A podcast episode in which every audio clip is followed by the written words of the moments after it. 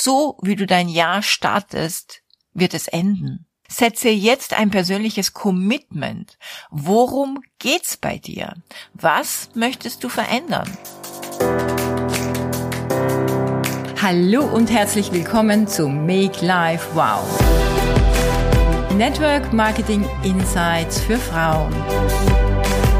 Ungeschminkt, nah und transparent.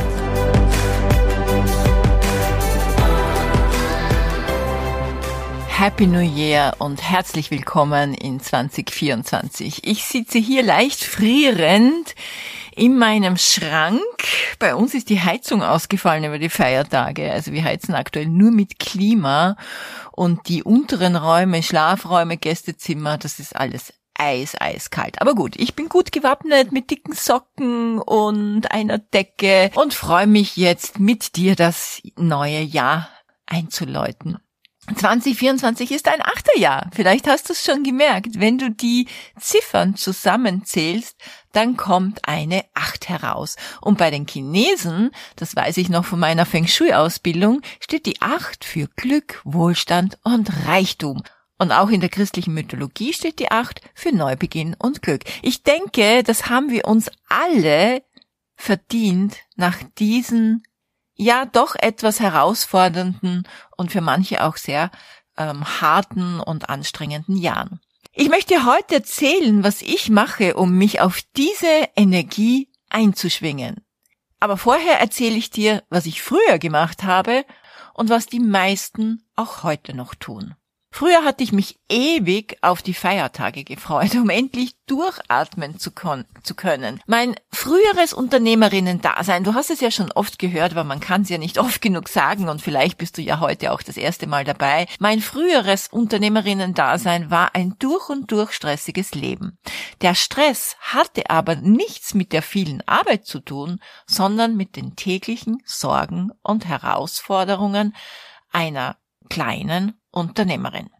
Früher dachte ich nämlich immer, ich bin ein mittelgroßes Unternehmen, aber heute in meiner Branche, im Network Marketing und im Online-Business, weiß ich, dass ich damals auch wirklich ein kleiner Fisch war. Also es gab eine Zeit im Jahr, trotzdem, wo ich neben all den Sorgen und Herausforderungen so richtig aufblühte und das war zu Weihnachten.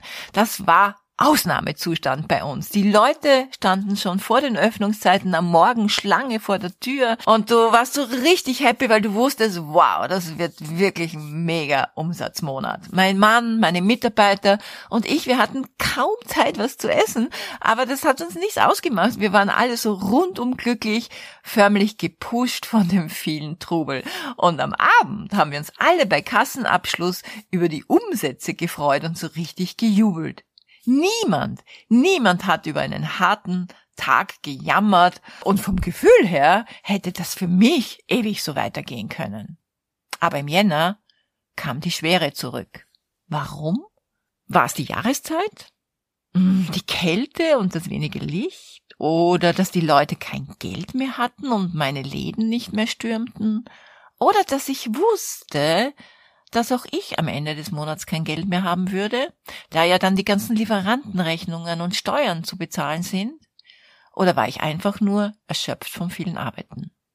Weißt du, dass ich erst jetzt draufgekommen bin, was es wirklich war? Es hatte sich nichts verändert. Ich hatte mich nicht verändert.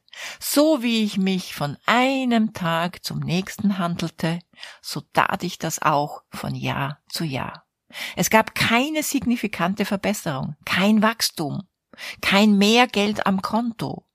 Meine Feiertage gaben dem Ganzen noch den Rest. Familienfeiern, Kochen für 20 Leute, Essen, bis ich nicht mehr atmen konnte, Weihnachtskekse, Punsch. Ich lag träge vor dem Fernseher, um endlich das zu machen, was ja sonst immer nur die anderen taten, die ja mehr Zeit hatten, nämlich zappen von einem Sender zum nächsten, in der Hoffnung, dass mich doch irgendetwas unterhalten oder aufheitern würde. Das war mein Jahresabschluss. Ich dachte mir, nach all dem Stress im ganzen Jahr muss ich doch auch mal chillen, um kein Burnout zu bekommen.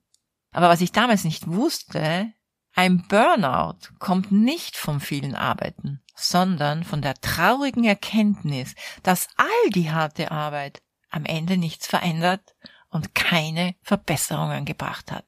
Es gab die gleichen Probleme wie im Jahr zuvor, das gleiche oder sogar höhere Minus am Konto wie im Jahr zuvor, keine Aussicht, wie ich das ändern hätte können. Ja, das ist in Wahrheit ein Burnout.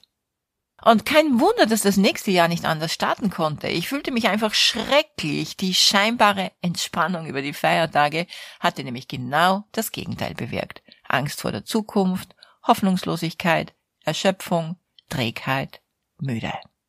Von Gary Brecker, einem Humanbiologen, habe ich vor kurzem in, in seinem Podcast gehört, und zwar eine sehr interessante Aussage, wenn du Stress hast, musst du in die Anstrengung gehen. Du musst etwas Anstrengendes tun, etwas, das dich fordert und nicht das tun, was die meisten Menschen machen, in einen passiven Zustand verfallen. Wenn du müde bist, musst du raus an die frische Luft und dich bewegen. Wenn du dich ausgelaugt fühlst, musst du mit Krafttraining anfangen. Das ist ziemlich anstrengend, wenn man eigentlich keine Kraft hat. Aber egal, ich bin hier nicht die Expertin dafür. Hör dir gerne seinen Podcast an. Was ich dir aber heute mitgeben möchte, die Rauhnächte eignen sich perfekt dafür, deine Lebensgeister wieder zu erwecken. Trainiere dich in Meditation. Das ist, finde ich, der erste Schritt, um einen Reset in deinem System zu starten. Wenn du 2024 zu deinem Glücksjahr machen möchtest, dann gebe ich dir hier ein paar Tipps auf den Weg. So wie du dein Jahr startest, wird es enden. Setze jetzt ein persönliches Commitment. Worum geht's bei dir? Was möchtest du verändern? Das ist nämlich die wichtigste Frage für die ersten Wochen im Jahr. Tauche tief ein in diese Frage. Und wenn du sie gefunden hast, dann mach dir einen Actionplan.